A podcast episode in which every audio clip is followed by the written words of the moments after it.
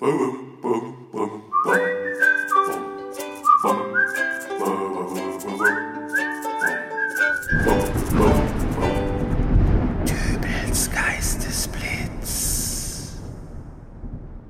grüß Gott, moin moin, wie auch immer und herzlich willkommen zur 441. Ausgabe von Dübels Geistesblitz. Heute ist der 7. September, der internationale Welttag des Bartes.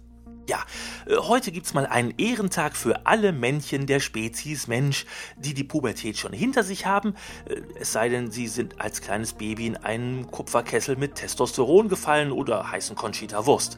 Der internationale Welttag des Bartes. Ja, was tut man denn so am Weltbartstag? Ein Blick auf die offizielle Seite worldbeardday.com gibt sofort handfeste Tipps. Dort steht in etwa sinngemäß, wenn es die örtlichen Gesetze zulassen, so errichte ein Lagerfeuer oder lass es dir halt von irgendeinem anderen Bartlosen errichten, setze dich vor das Feuer und genieße es, einen Bart zu haben und im goldenen Zeitalter der Bärtigkeit zu leben. Junge, Junge, Junge. Äh, als die das geschrieben haben, da haben die wohl vergessen, die speziellen Kräuter zu erwähnen, die man dann noch ins Feuer wirft, um auf solche Ideen zu kommen. Offenbar scheint der Bart an sich wohl etwas zu sein, das ungemein zur Bildung des Selbstwertgefühles beiträgt. Auch musikalisch. Von den Ärzten gibt es ein komplettes Konzeptalbum, das sich thematisch auf Haare festgelegt hat. Der Song Drei Tage Bart beginnt beispielsweise mit Du bist verhältnismäßig cool, hast volles Haar und festen Stuhl, um aber dann doch darauf hinzuweisen, dass zur Perfektion noch ein Bart fehlt. Äh, Im klassischen Liedgut hingegen werden Bartträger als Kriminelle dargestellt.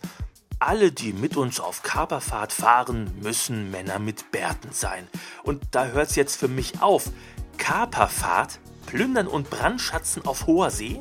Das kann ich nicht gutheißen. Nicht am Internationalen Welttag des Bartes. Machen wir doch was anderes draus. Alle, die mit uns auf Kapernfahrt fahren, müssen Männer mit Bärten sein. Jan und Hein und Klaas und Pitt, die bringen aus Königsberg Klopse mit. Königsberger Klopse mit Kapern.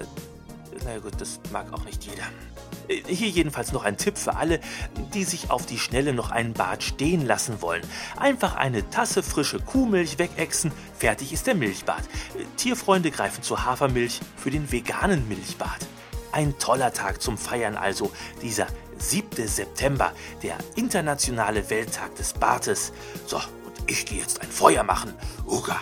Äh, wir hören uns also wieder in der nächsten Ausgabe von Dübels Geistesblitz. Bis dahin, alles Gute, euer Dübel und tschüss.